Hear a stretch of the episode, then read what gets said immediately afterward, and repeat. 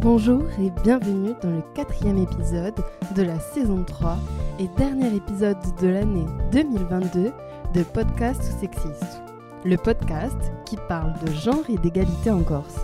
Moi, c'est Audrey Royer et aujourd'hui, parlons engagement en culture, parlons engagement dans la production de films avec Julia Lyon, réalisatrice de Viril et Genre quoi et avec François Charles, réalisateur de OPD.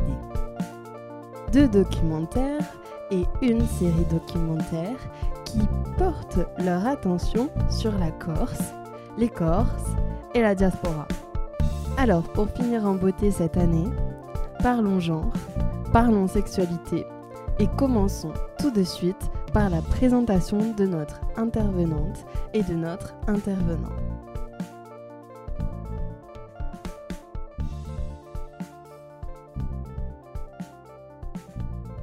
Alors, euh, bah, moi, je suis François, euh, François Charles. Je suis né, j'ai grandi à Bastia.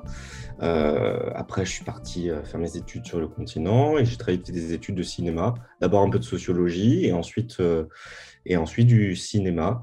voilà, parcours assez classique. ce qui m'a amené à faire des films, c'était l'envie de, raconter des histoires, principalement et de travailler dans un milieu riche intellectuellement, voilà, qui, m'ouvre un peu sur, sur, le monde je m'appelle Julie Allion, euh, je suis une femme, j'ai 47 ans et je réalise parfois des films, mais mon métier principal c'est d'être directrice de casting. Voilà, ce que je peux dire de plus aussi c'est que je travaille beaucoup sur des questions politiques euh, de territoire, euh, de territoire y compris en termes de corps. en Corse et maintenant à Paris, j'ai quitté la Corse il y a 8 ans. Et je suis à Paris maintenant depuis 8 ans. À 47 ans, il commence à être long, mon parcours. Il commence à être plein de circonvolutions. J'ai fait des études d'histoire après le bac à Nice. J'ai fait des études d'histoire pendant quelques années jusqu'à croiser sur mon chemin euh, euh, l'université de Paris 7, eux qui venait d'ouvrir en 97 le premier, enfin celui que j'ai, en tout cas moi c'est la première fois que je voyais ça, je crois que c'était vraiment une des premières fois en France qui avait des études de genre à la fac. Euh, qu'on appelait pour l'instant seulement Gender Studies au Canada et pas du tout études de genre en France. Quel est ton parcours, Julie? Non, j'ai été d'abord j'ai été administratrice de compagnie théâtre, donc ça pendant 15 ans. Et puis, euh, et puis le, cinéma est venu me chercher relativement vite pour, euh, pour faire du, casting, mais au début, je faisais, euh, j'ai été assistante un petit peu, puis je faisais un peu du casting pour des téléfilms, je faisais de la figuration, puis Mafiosa est arrivé. Mafiosa, il a fallu commencer à travailler de façon un peu sérieuse la question du casting. Et j'ai commencé à aimer ça du coup. J'ai commencé à trouver ça vraiment intéressant. Et puis après, je suis partie à Paris, donc il y a 8-9 ans. C'est le moment à peu près où j'ai commencé à travailler avec Thierry de Perrette et on a fait une vie violente ensemble. Et ça, ça a ouvert des portes. Euh, ça m'a permis de, d'accéder à des films qui n'étaient plus des films de territoire géographique, c'est-à-dire qui venaient. Avant, je faisais quasiment tous les films qui se tournaient en Corse. Euh, j'étais quasiment la seule ici, donc euh, je me posais pas beaucoup de questions. Je faisais des films qui me plaisent, qui me plaisent pas, que ce soit un mauvais téléfilm ou un film d'auteur, que ce soit TF1 ou Bellatar, ça me paraissait être pas la même chose, mais le même travail.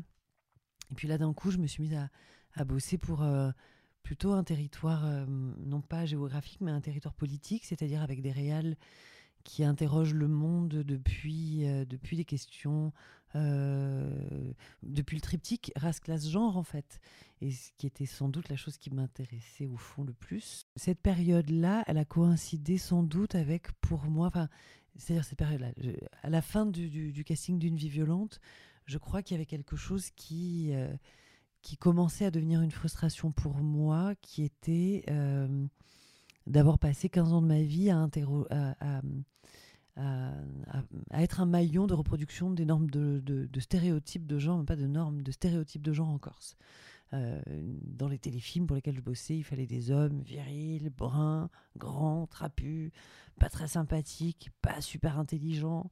C'était ça qu'on me demandait en fait. Euh, les femmes, si elles étaient blondes, ça paraissait pas crédible pour les réels qui venaient.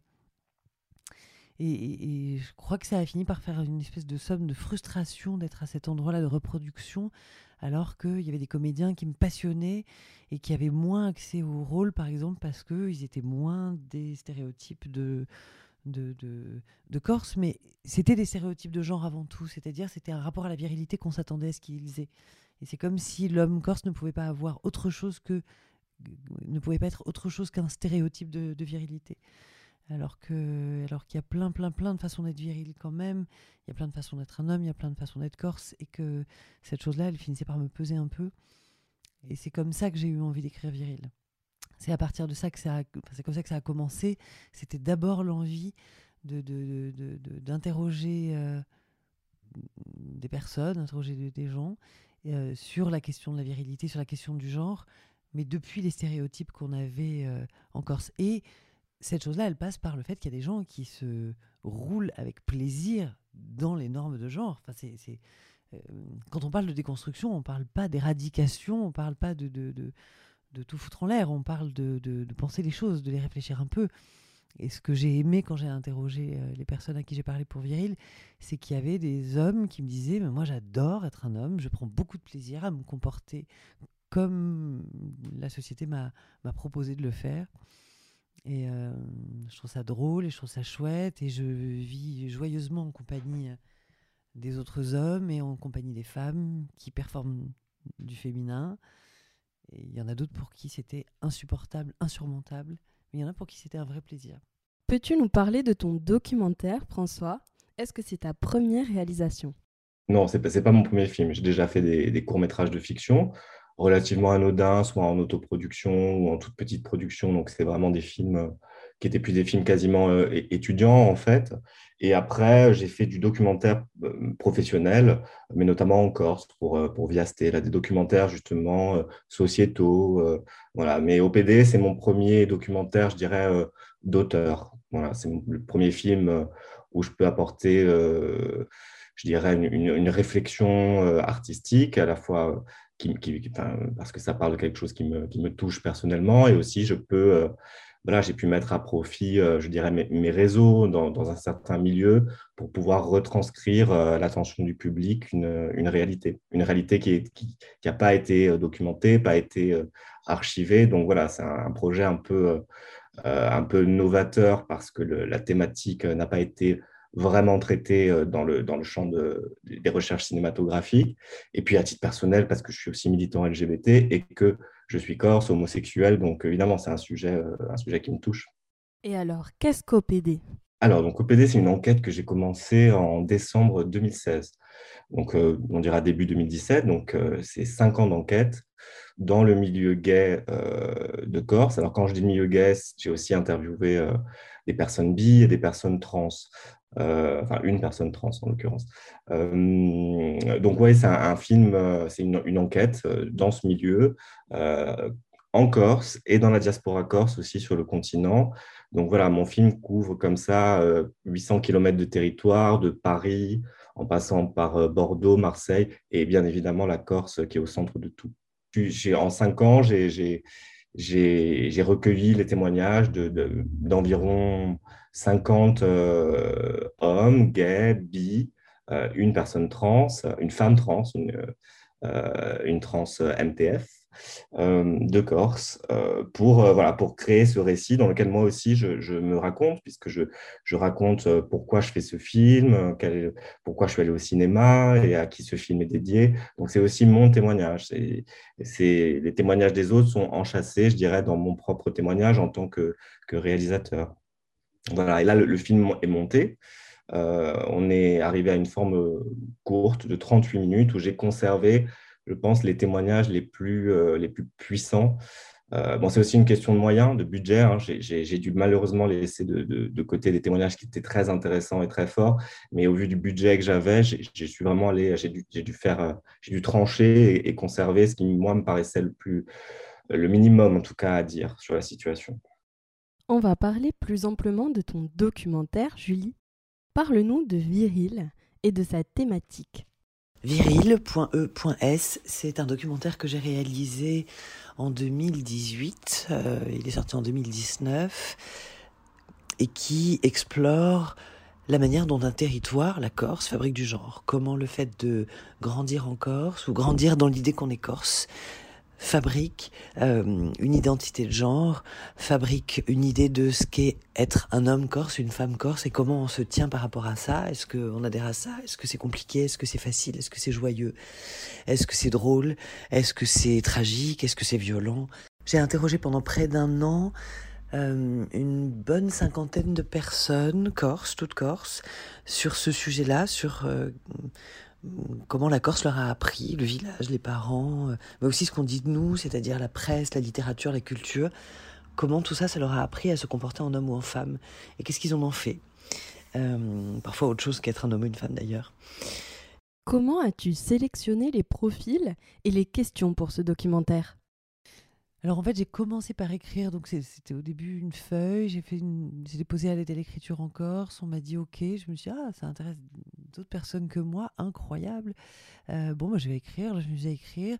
J'avais pas spécialement écrit de questions, mais j'avais écrit un principe de film.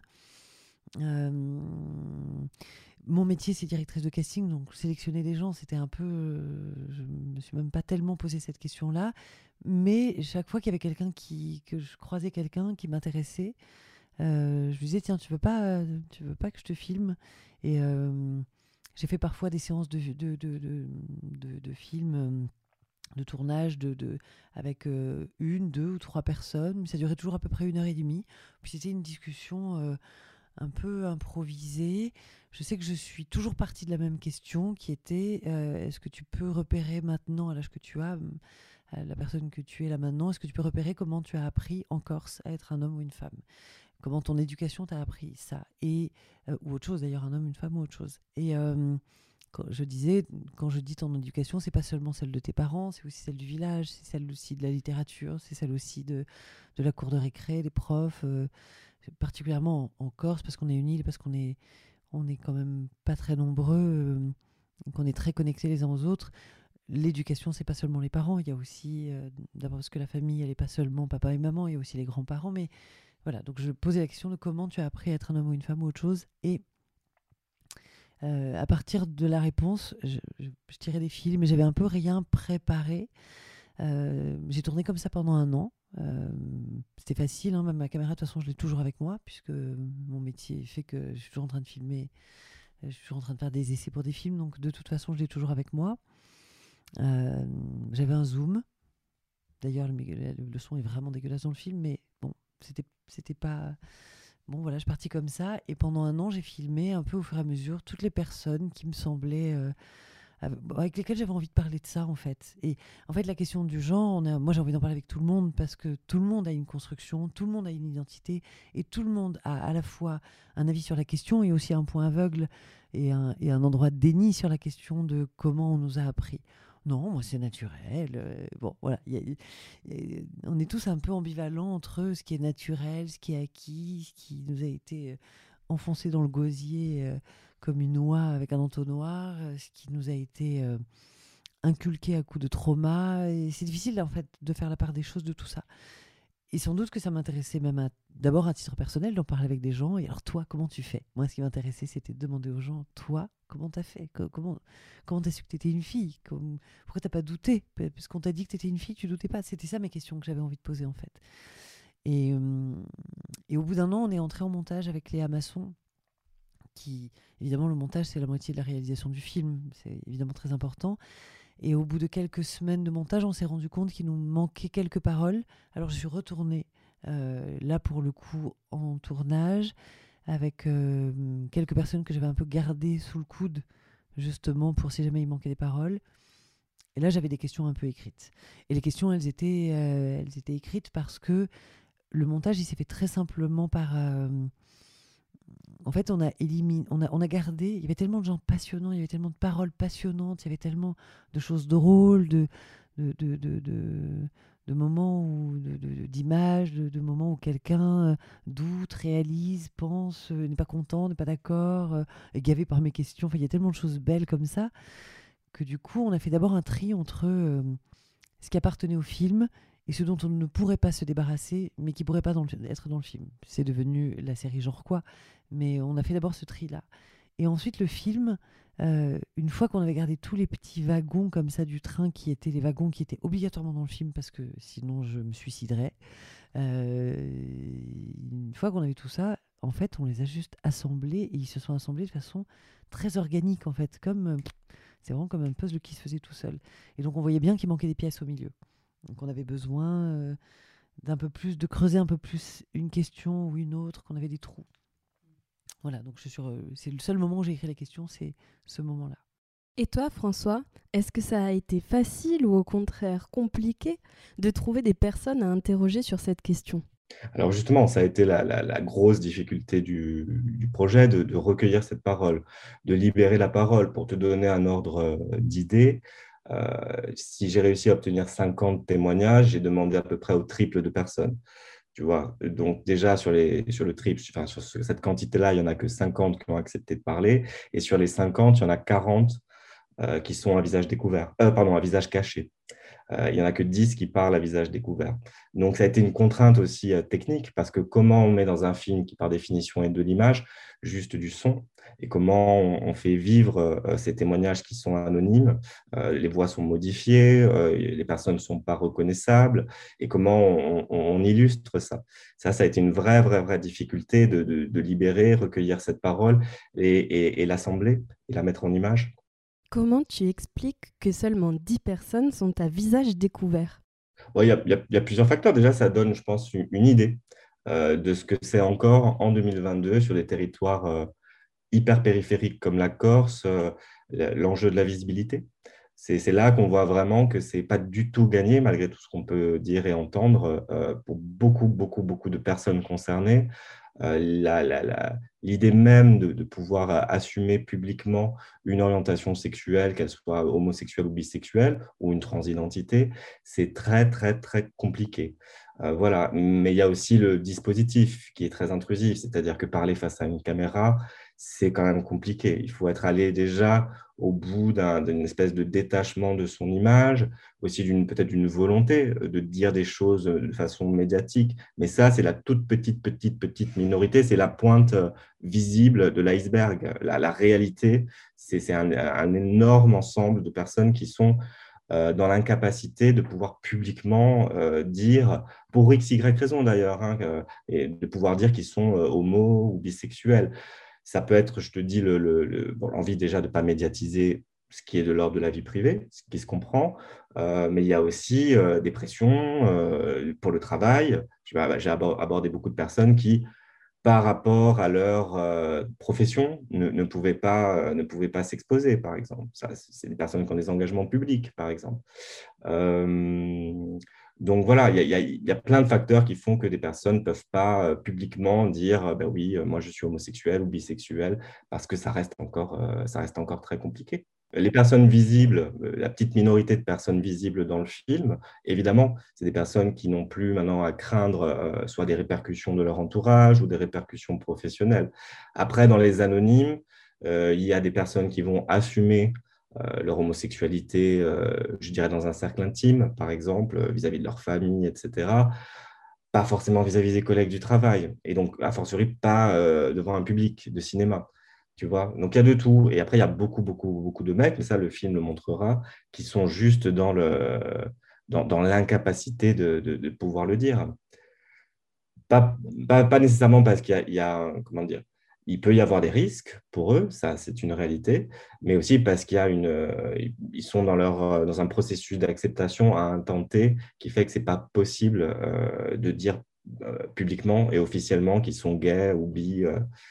Moi, j'ai essayé de faire un film qui soit une, une, espèce de monographie, c'est un terme sociologique ça aussi, c'est-à-dire un ensemble de, de, portraits, entre guillemets, qui permettent de représenter l'éventail des, des complexités, de la complexité de cette identité. Ça va aller de la personne très, très, très assumée, militante, jusqu'à la personne qui vraiment euh, se cache et vit son homosexualité euh, dans la solitude absolue. J'ai des cas comme ça de gens qui savent ils sont homo, c'est leur désir, mais c'est impossible, ni leur famille, ni leurs amis, ils le vivent dans, une, dans un silence et une solitude absolue. Et ils sont nombreux comme ça. Moi, j'ai travaillé sur les hommes euh, les hommes gays, bi, et j'ai fait une, une, exception sur la question de la transidentité, mais si tu veux, je t'expliquerai après pourquoi. Euh, mais simplement, ce n'était pas pour, euh, pour invisibiliser les lesbiennes, c'était parce que euh, j'avais déjà pas accès à ces réseaux-là et je pense qu'il y avait un, énorme travail à faire. D'abord, là où j'étais moi le plus légitime, là où je pouvais accéder à cette parole, euh, et, parce que je pense que notamment sur un territoire comme la Corse, les enjeux euh, liés au genre, les enjeux de virilité, les, enjeux, je dirais, des conséquences euh, d'une culture patriarcale sur des hommes homosexuels, elles sont particulières et c'est ça que je voulais traiter. La question de la représentation, alors vraiment j'y crois parce que je, crois au cinéma, j'y crois comme on peut croire en Dieu. C'est un peu grandiloquent de le dire comme ça, mais j'y crois. La, question de la représentation est une question euh, qui a une responsabilité euh, massive, euh, déterminante dans, dans, la construction des, des, des, des, êtres, parce qu'on est, on est quand même beaucoup dans une, dans une reproduction, dans une nécessité à faire partie du groupe, on est quand même terrifié à l'idée de sortir du groupe. Donc quand il n'y a pas de représentation de ce qu'on sent être, ou quand la représentation qui existe est une représentation humiliée socialement, comme l'homosexualité masculine l'a été longtemps, ou invisibilisée, comme l'homosexualité féminine l'a été pendant longtemps. Alors du coup, c'est compliqué de, trouver un chemin qui est propre sans passer par euh, soit par quelque chose qui est violent contre soi, soit passer par une provocation. Moi, je suis beaucoup passé par la provocation, par exemple. J'étais très provoque. François, peux-tu nous parler de ta méthode d'interview? Les questions étaient-elles faites sur mesure?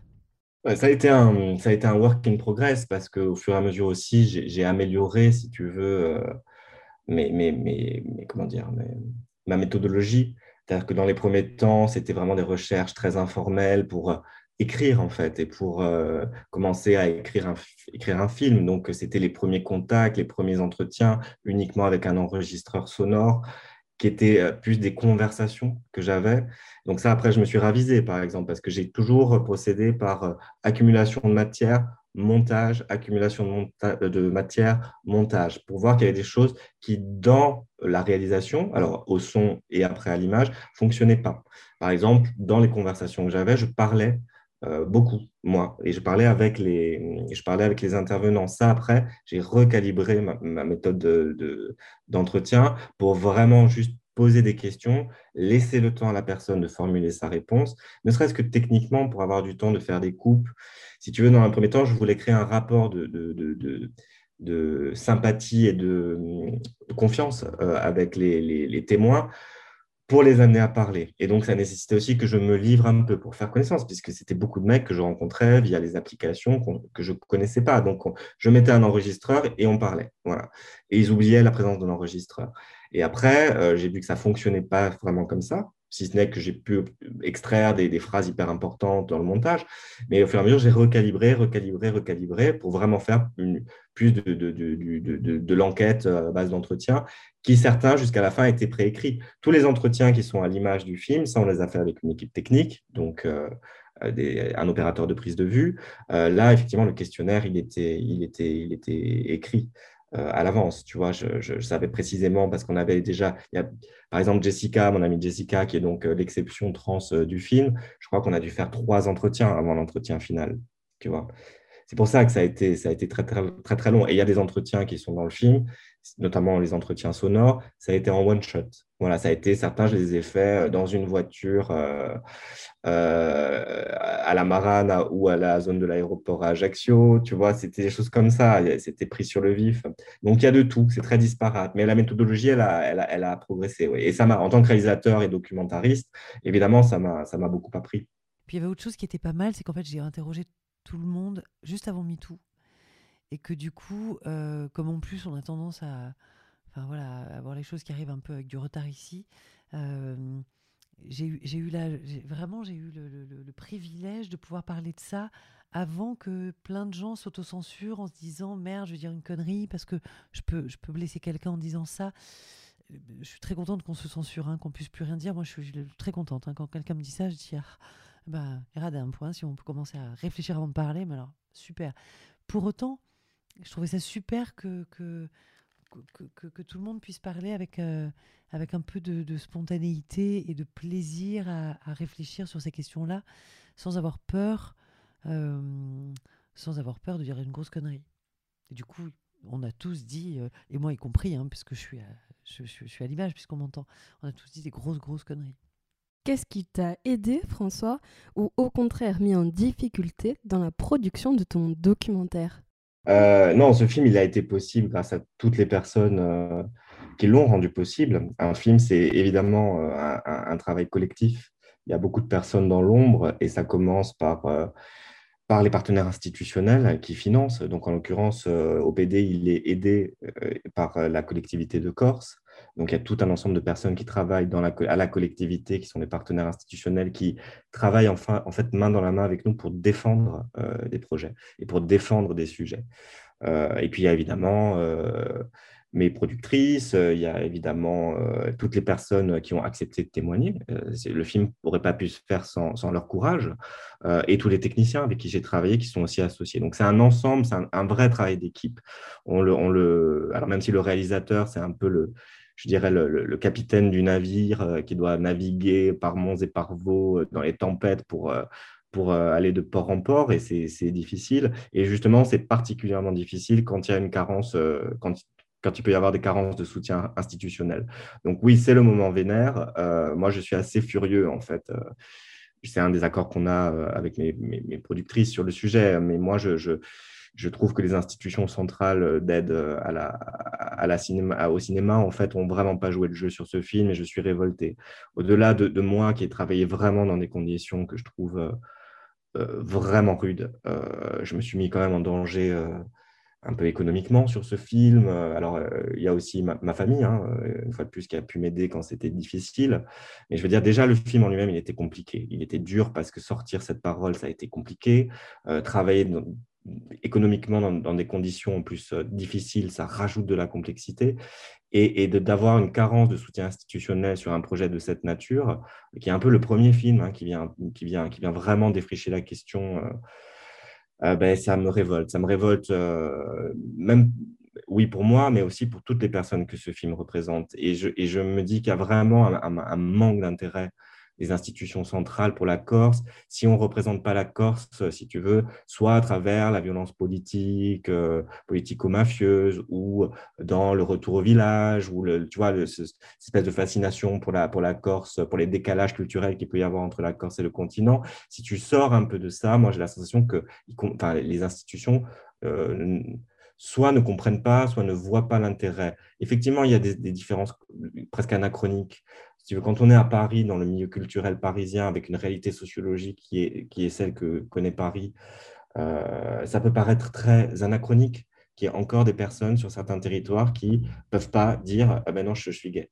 C'est, tu vois, euh, mais c'est des différences de temporalité. Et moi, je le prends, si tu veux, ce, manque d'intérêt pour ce projet-là des institutions centrales comme une marque de mépris.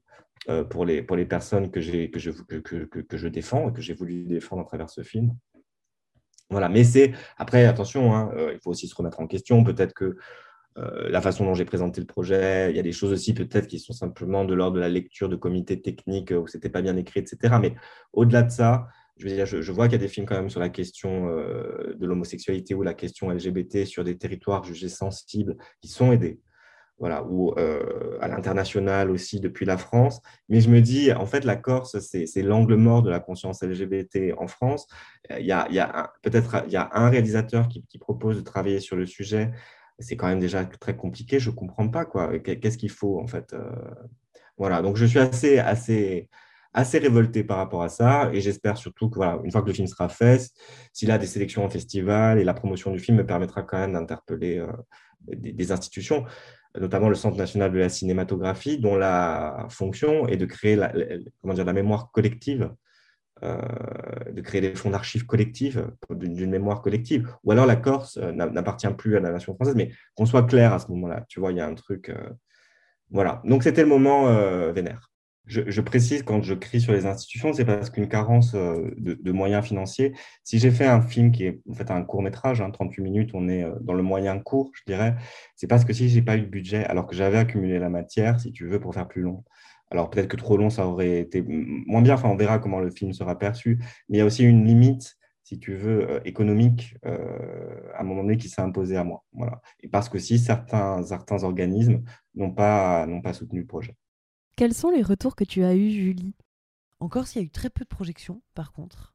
Il a circulé, je crois, un peu sous le manteau, les DVD, les liens sur Alindy, toutes ces choses-là. Par contre, il, y a eu très peu de projets quand il y avait des projets, il n'y avait pas beaucoup de monde et c'était pas toujours. Euh, ça n'a pas toujours fait, place à un débat. Euh, voilà, bon. En revanche, sur le continent, ça a beaucoup tourné. Euh, les gens sont beaucoup venus le voir et il y a eu beaucoup de débats. Bon, c'est comme ça. je l'ai montré en prison, je l'ai montré dans les écoles, il a circulé dans des festivals euh, dans des festivals en plus dans, lesquels j'étais vraiment très très heureuse qu'il soit sélectionné comme Chéri Chéri, comme In and Out. Euh, enfin voilà, il y a eu des, festivals super et du coup il y avait vraiment des gens dans la, dans la salle qui sont des, des personnes engagées, qui avaient vraiment envie d'en discuter après et ça c'était vraiment très très chouette. Mais d'en parler avec les gamins par exemple en lycée, ça c'était génial, génial. Et surtout en banlieue parisienne, avec des gamins qui n'étaient pas du tout corse, pas du tout concernés par cette question-là, et puis de se rendre compte, là où il y avait des passerelles entre les deux, euh, qui était l'adolescence en fait. La passerelle, c'était le patriarcat, et ça, la passerelle, on peut la mettre euh, de façon un peu large partout dans le monde. Euh, donc voilà, les retours ont été très très très très bons. Moi j'avais, je crois que je m'attendais pas à ce qu'ils soient aussi bons en vrai. Je m'attendais à, à ce qu'il y ait plus de fil à retordre. Je sais qu'en Corse, il y a des retours qui m'ont été faits parfois, je pense par des gens qui n'ont pas reçu ce que j'avais essayé de dire, euh, ça veut dire que je l'avais mal dit, enfin voilà, mais qui, qui, qui sarc sur la question de l'identité corse, justement, en disant euh, Ah, mais non, nous en Corse, on n'est pas comme ci, on n'est pas comme ça, et qui du coup, pour lesquels euh, la question de, du genre n'est pas parvenue, enfin, ça avait écran la question de la Corse. Voilà, ce qui, ça pour le coup, ça n'a pas jamais été le cas sur le continent. C'était vraiment juste ici qu'il y avait ça. Euh, et puis, euh, puis voilà, donc les retours ont été très chouettes. J'ai eu des, gens qui m'ont écrit, des gens m'ont dit des choses sur les réseaux sociaux. ça, faire un film, c'est génial pour ça, en fait. C'est que d'un coup, on se met à avoir des, des liens avec des, des, des inconnus, euh, des personnes qui sont totalement inconnues, puis qui quelqu'un qui envoie un message en disant mais moi j'ai vu ces images, ça m'a fait réfléchir, ça a changé mon point de vue, j'y pense encore, ça fait trois mois que je l'ai vu, j'y repense. Euh, moi ça, ça, ça me met face à j'ai l'impression d'être euh, d'être toute petite et d'avoir une grosse, grosse, grosse responsabilité. quoi. J'ai l'impression de devoir, euh, je sais pas, conduire, conduire une voiture et d'avoir 4 ans. C'est vraiment, mais c'est très jouissif, c'est très agréable. Mais c'est très impressionnant. Ça, pour moi, c'est très impressionnant. Et puis, le dernier retour euh, très beau qui m'a beaucoup, beaucoup touché, c'est que je suis en train de développer un autre projet. Et quand j'ai écrit le projet, j'ai demandé au CNC, qui est quand même l'institution du cinéma français, la plus haute institution, on va dire. Euh, et que quand j'ai déposé pour l'aide à l'écriture, euh, j'ai eu l'aide à l'écriture du CNC à l'unanimité et que le jury m'a dit on a vu Viril et, euh, voilà le jury disait on a beaucoup beaucoup beaucoup, aimé votre proposition et il y a quelque chose qui nous semble très singulier dans, votre travail qu'on a envie de soutenir. Et ça peut-être c'était le il euh, y avait le moment où il y avait quelqu'un qui me donnait la voiture à conduire à 4 ans, puis là, il y avait la maîtresse qui me disait c'est bien, t'as fait un bon travail. Et ça, ça c'est pas mal en fait. Finissons l'année et l'épisode avec vos notes positives de fin. Je pense que le positif, je le verrai euh, avec le public et comment le film sera perçu et, la vie euh, qu'aura ce film. Là, on est encore quelques mois avant sa sortie, donc euh, c'est un peu difficile. J'ai encore en tête toutes, principalement les, la complexité, la difficulté, mais je pense qu'une fois qu'on a accouché, moi j'ai accouché d'un bébé éléphant, là je pense qu'on peut être effectivement fier. Voilà. et j'espère et je pense que déjà ce film, c'est un signe que, mine de rien, euh, il y a une volonté politique et collective en Corse euh, d'avancer sur ces sujets-là. Donc, je sais que pour les jeunes personnes, c'est surtout les, jeunes. Moi, maintenant, j'ai 38 ans euh, et j'ai fait tout le cheminement qui m'a permis de m'accepter. Si ce film permet à des jeunes de mieux se sentir, d'être un peu plus libérés, si c'est une petite brique dans un effort collectif pour qu'on on vive tout simplement mieux ces, identités, quelles qu'elles soient, ben, pour moi, le pari sera, gagné. Bah, je crois que si j'ai envie de, penser à une note positive, je vais penser euh, euh, aux Citel et Inzerga qui ont, qui ont enfin moi qui m'ont bouleversée, au témoignage de ces jeunes gens, garçons et filles, qui ont pris la parole de manière à la fois tellement libre et courageuse. Et en même temps, c'est compliqué de dire que c'est une note d'espoir parce que, parce que ça l'était il y a deux ans, un an, quand ça s'est produit et que. Bon, voilà, il y, a des choses qui. enfin, j'aurais aimé que ça, des, que ça, ait des conséquences plus radicales euh, dans leur sens à, à elle et eux. Mais euh, oui, je, suis une vieille bonne femme, moi, maintenant, ce qui est, ce qui est très agréable, c'est un grand soulagement à plein d'endroits. Et euh, je suis très heureuse de voir, euh, de voir toute cette jeune génération se poser des questions, essayer de respecter un peu les désirs les uns des autres, les désirs de construction, les désirs aussi de, Alors ça passe par des excès, ça passe par des extrêmes, ça passe par des choses qui sont insupportables pour, pour plein de gens, ou par des choses qui sont parfois un peu risibles ou ridicules c'est pas grave. Je trouve ça, moi, je trouve ça super. Je trouve ça super nécessaire que ça passe par là. Je trouve ça très bien qu'on se demande avant de se toucher maintenant, qu'on commence à en être là, et qu'on se demande avant de. Euh, qu'on se dise est-ce que tu as envie de ça? Est-ce que, est que ça te convient qu'on fasse ça? Qu'on se mette à le mettre comme un rituel dans nos échanges tout le temps. Bah, j'ai l'impression que ça commence à exister un peu dans, chez plein de gens.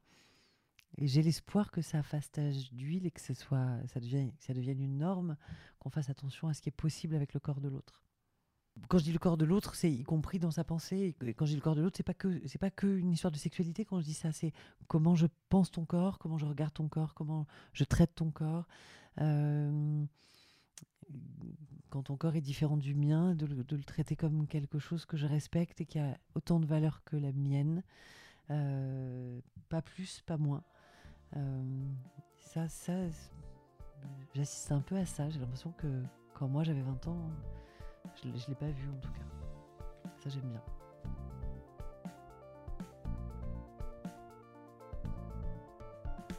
Je suis ravie d'avoir pu échanger avec Julie et François, car ils et elle traitent des sujets qui me tiennent à cœur et tiennent à cœur au podcast, le genre et la sexualité.